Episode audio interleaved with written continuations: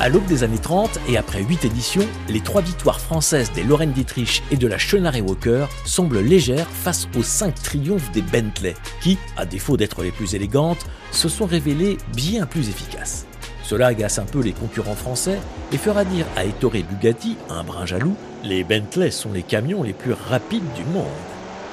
Et pour joindre l'action à la parole, le constructeur alsacien engage trois modèles officiels en 1931. Très performantes, les voitures bleues sont aux prises avec une usure prématurée des pneumatiques. Maurice Rost est victime d'un éclatement à pleine vitesse. Le pilote est grièvement blessé, mais surtout, la voiture a fauché des spectateurs clandestins, tuant l'un d'eux. Bugatti décide alors de retirer ses autres voitures. Cela laisse la voie libre à l'Alfa Romeo de Birkin et Howie et donne la première victoire d'une série de 4 pour la firme italienne. Bugatti revient finalement officiellement en 1937 où deux 57G à la carrosserie aérodynamique, très vite surnommée Tank, sont données favorites face à 7 de la Haye et de Talbot.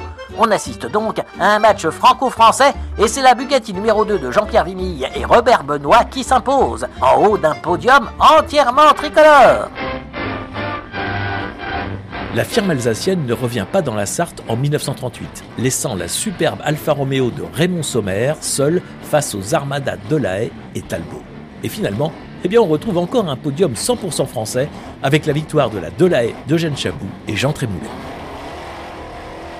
En 1939, Bugatti revient avec une voiture officielle, une 57C largement allégée afin d'améliorer la fiabilité. Et cela paiera, puisqu'après une course éprouvante, la Delage qui dominait la course doit ralentir, laissant finalement la victoire à la Bugatti pourtant guère plus vaillante de Vimy et Véron.